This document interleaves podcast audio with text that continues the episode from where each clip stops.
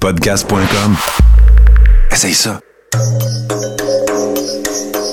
Bienvenue dans le podcast Sur la Terre des Hommes.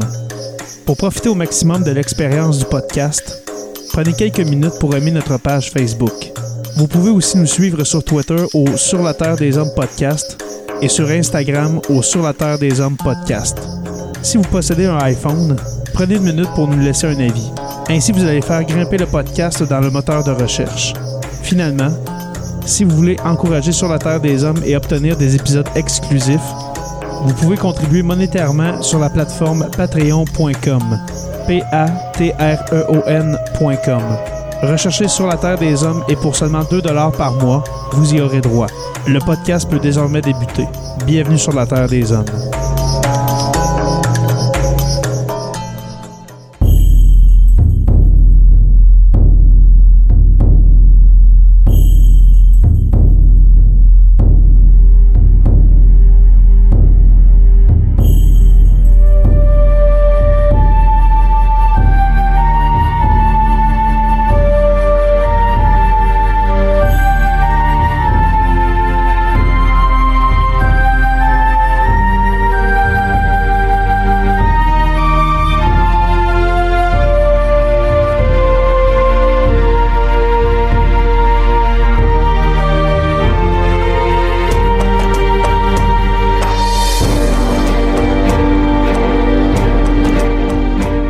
Bonjour à tous et bienvenue à ce nouvel épisode de Sur la Terre des Hommes.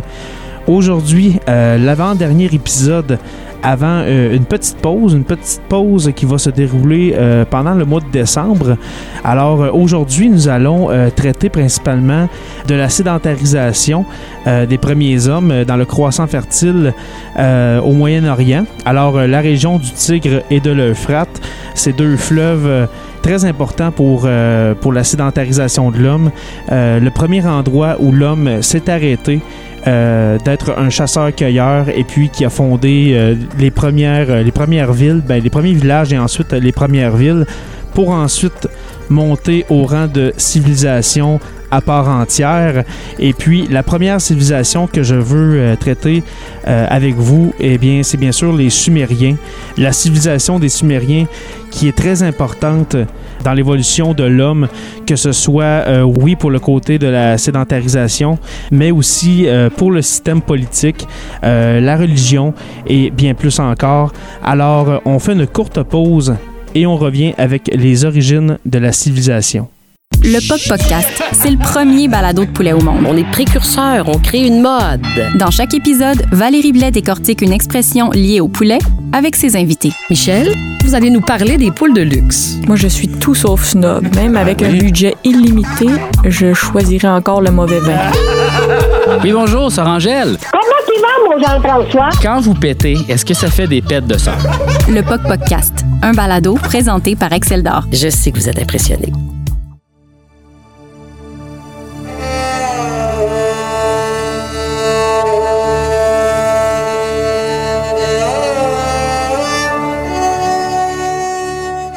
Pendant longtemps, la vie de nos ancêtres a été ponctuée de déplacements sur de longues distances. Pour se nourrir, ils devaient chercher des plantes comestibles et suivre le gibier sauvage.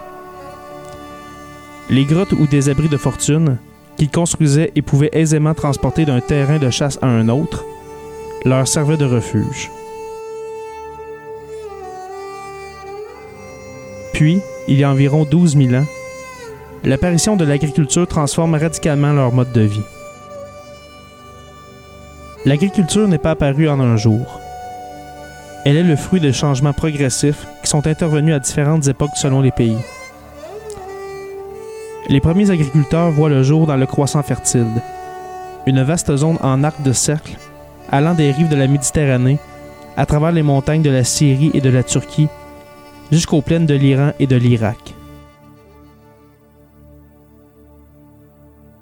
Les crues rendent en effet le sol de cette région riche et fertile. Chaque année, les cours d'eau gonflés par la fonte des neiges débordent.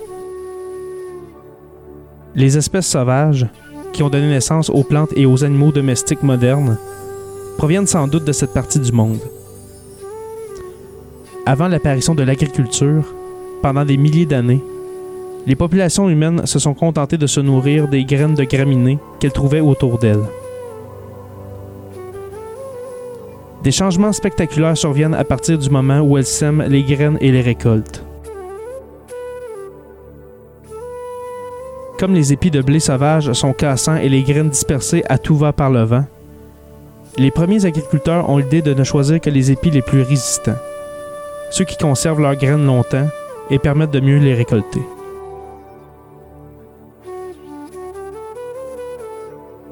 Peu à peu, une espèce de blé sauvage, l'amidonnier, se trouve ainsi favorisé.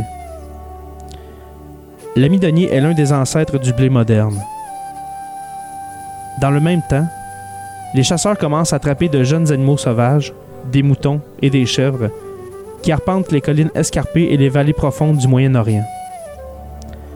Ils les domestiquent et les élèvent pour leur laine, leur lait et leur viande.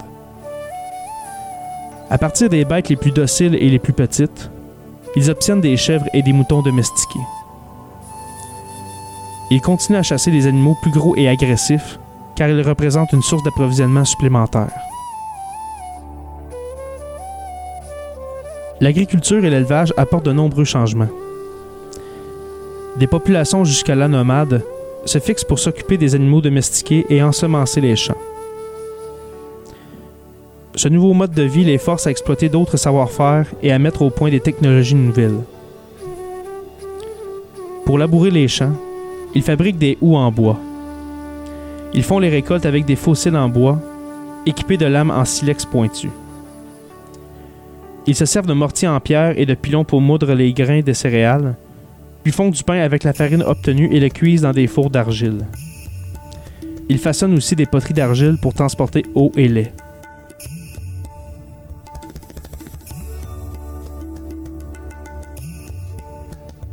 Comme l'agriculture permet de subvenir aux besoins et de nourrir des familles entières, davantage d'enfants naissent et la démographie croît rapidement. Les villages s'agrandissent et absorbent d'autres villages. Bientôt, c'est une ville qui se forme. Au nord de la mer Morte, en Palestine, dans l'un des endroits les plus chauds et les plus bas du monde, se situe l'ancienne ville de Jéricho, l'une des toutes premières villes antiques. Attiré par une source d'eau fraîche qui jaillit sur le site, un petit groupe de fermiers s'établit à Jéricho vers 8000 avant Jésus-Christ. Mille ans plus tard, Jéricho est une ville animée de plus de 2000 habitants qui vivent dans de petites habitations rondes faites en briques de boue. La ville est entourée d'un mur d'enceinte solide et haut. À partir de 7000 avant Jésus-Christ, une ville antique, Katalouyuk, voit le jour en Anatolie, la Turquie asiatique. Elle compte environ 5000 fermiers et éleveurs, mais également de talentueux artistes, car on a retrouvé de magnifiques fresques dans certaines habitations.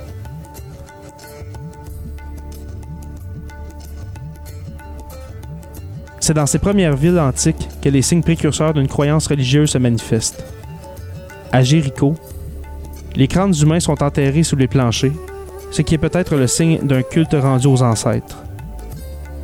À Katalouyuk, les archéologues considèrent que les bâtiments comportant des peintures et des représentations en plâtre de têtes de taureaux et de léopards sont des sanctuaires religieux.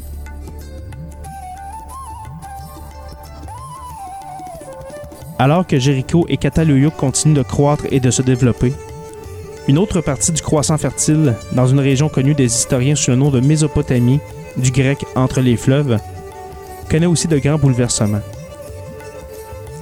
Cette vaste plaine fertile, qui se situe entre deux puissants fleuves, le Tigre et l'Euphrate, en Irak, et surtout en région méridionale, le Sumer, est le lieu de naissance d'une des premières civilisations dans le monde.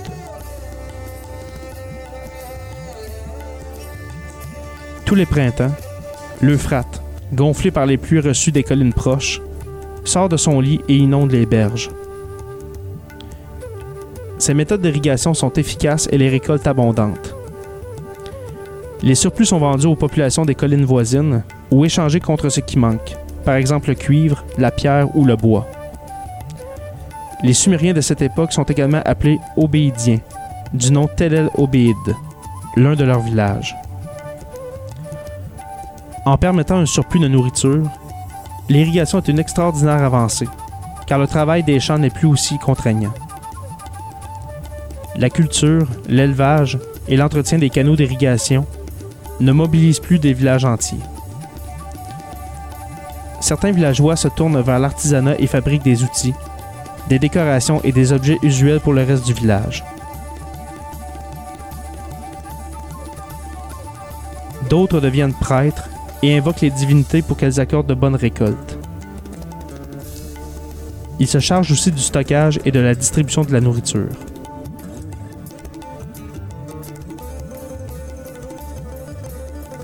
Vers 4000 avant Jésus-Christ, une nouvelle époque, dite d'Uruk, du nom d'un des villages, débute. Elle est marquée par des changements décisifs. En effet, vers 3400 avant Jésus-Christ, le tour du potier est inventé. Il permet de produire plus vite des poteries plus lisses. C'est aussi à cette époque que les moyens de transport sont pourvus de roues. Les agriculteurs peuvent désormais déplacer trois fois plus de marchandises avec une charrette dos d'âne. Mais vers 3000 avant Jésus-Christ, une invention surtout est primordiale, l'écriture. À cette époque, le village d'Oruk s'étend de plus en plus, jusqu'à former la première cité du monde. À son apogée, Uruk couvre une grande superficie. La cité, entourée de hauts murs, comporte de larges rues, des bâtiments administratifs et deux zones religieuses avec des temples imposants. Pendant des milliers d'années, Uruk va jouer un rôle de première importance. Ses habitants, appelés Sumériens, permettent à la civilisation mésopotamienne de rayonner.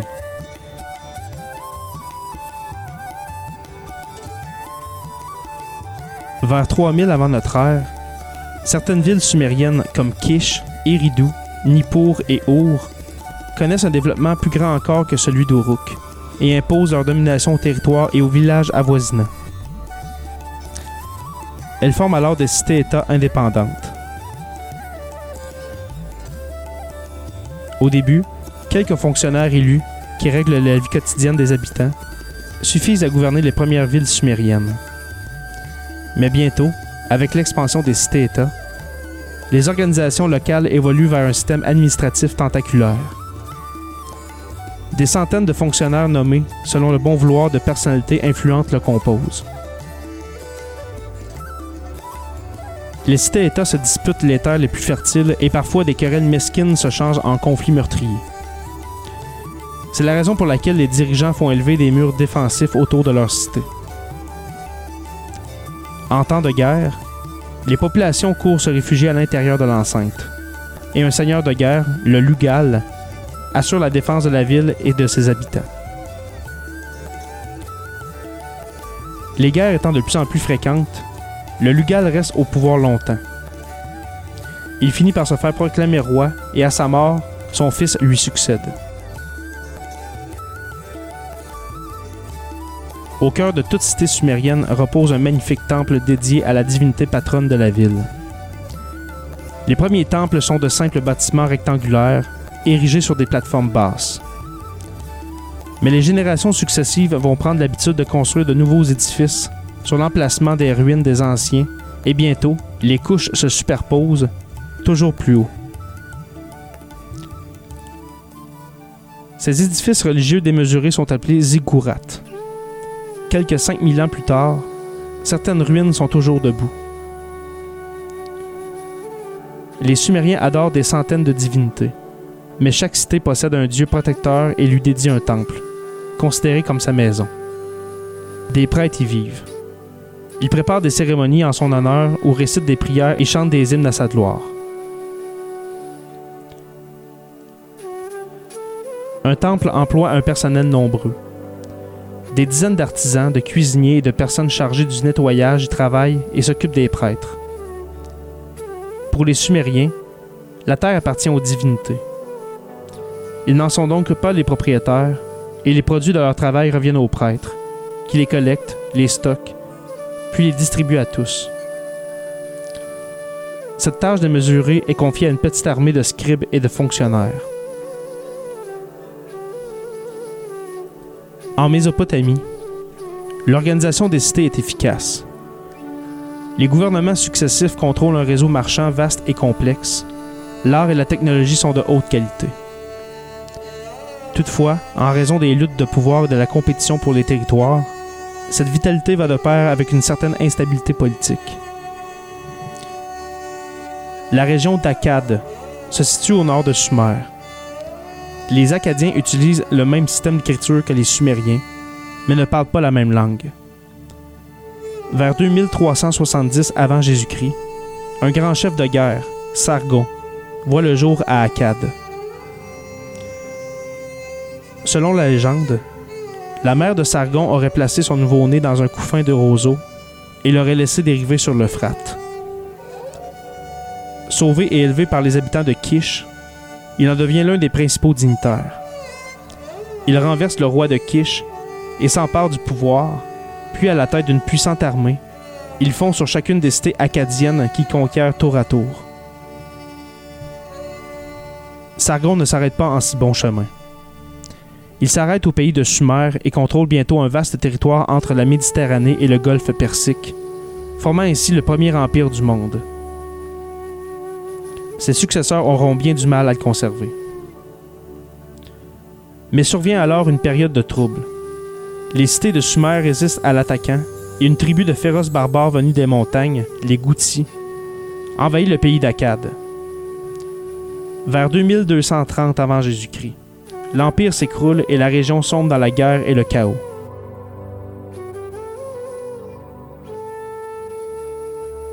Les luttes pour le pouvoir se poursuivent jusqu'à la troisième dynastie d'Our, quand, vers 2113 avant Jésus-Christ, les rois reprennent le contrôle sur les pays d'Akkad et de Sumer.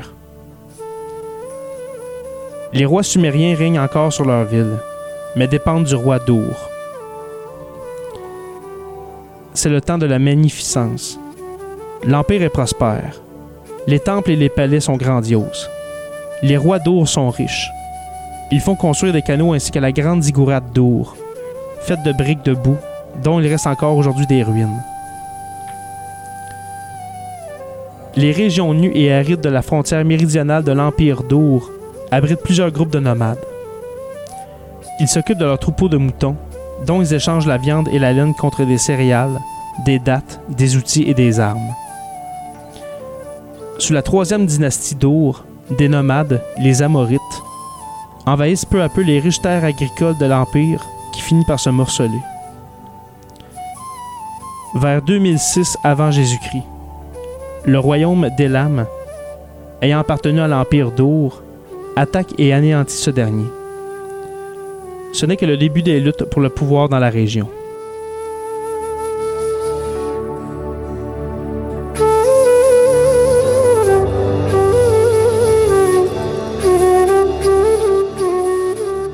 Alors euh, voilà, c'est ce qui conclut cette histoire abrégée mais combien riche des Sumériens. Comme vous avez pu entendre, euh, quand on parle de Sumériens, eh bien, c'était un système de cité-État. Euh, oui, il y avait la ville de Sumer, mais comme vous avez pu entendre, on avait aussi euh, la, cité de Dour, O-U-R, la cité d'Our. plusieurs autres cités qui, qui gravitaient autour des deux fleuves principaux qui étaient le Tigre et l'Euphrate. C'était surtout, si je peux me permettre, peut-être une fédération de, de cités-États avec à sa tête chacune un roi, un roi qui, faisait office. Euh, Aujourd'hui, le terme, ce serait plus une mairie, si on veut, mais euh, c'était le début, c'était le tout début. On peut pas parler vraiment d'un empire, d'un empire sumérien. Euh, c'est plus euh, dans un autre épisode que je vais vous parler euh, des Assyriens. Les Assyriens, qui est une grande civilisation qui va composer un grand empire. Mais c'est vrai que selon euh, certains, euh, certains historiens, on peut parler euh, quand même d'un empire, d'un empire sumérien, mais quand même, ça n'a rien à voir avec les autres, les autres grandes civilisations euh, qui vont prendre le relais dans la région. Euh, de, de l'Asie centrale. Et là, je, bien, je parle bien sûr euh, des Assyriens, des Hittites, ou bien, euh, pas, pas dans cette région-là, mais plus euh, en Afrique de l'Est avec les, les Égyptiens. qu'on a parlé dans un épisode précédent avec Anthony. C'est une période où est-ce que les humains se déplacent beaucoup, le berceau de l'humanité étant bien sûr l'Afrique. Mais les grandes migrations euh, vont euh, permettre euh, aux humains de, de se déplacer un petit peu plus vers l'est tranquillement, un petit peu plus au nord en Europe. Et puis, qu'est-ce qui est vraiment notable dans ce cas? Eh bien, c'est bien sûr les civilisations qui vont naître autour du Tigre et de l'Euphrate.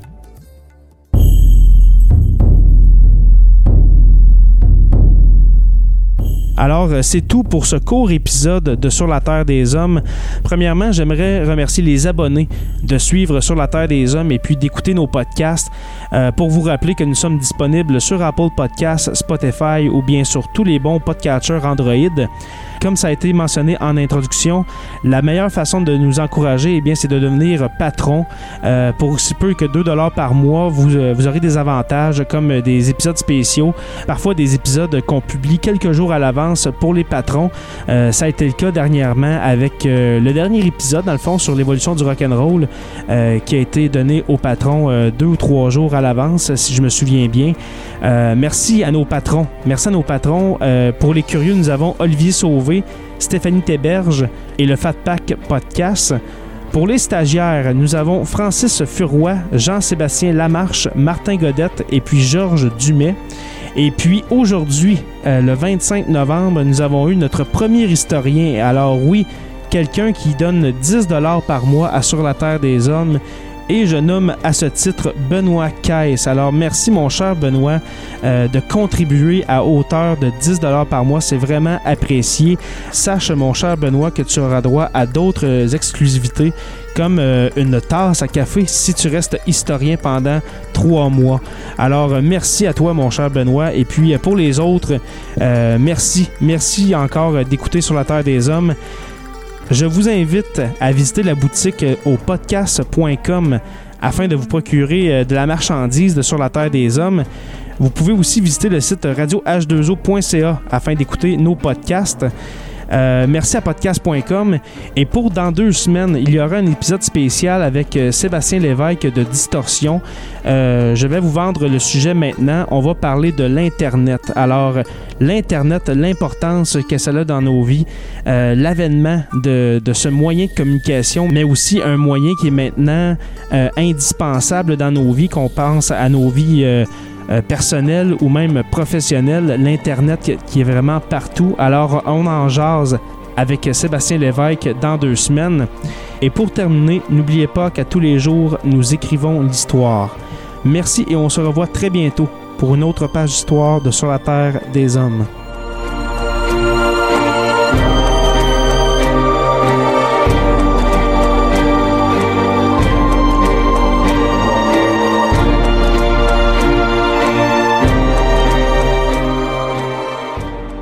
De la famille H2O Web Media.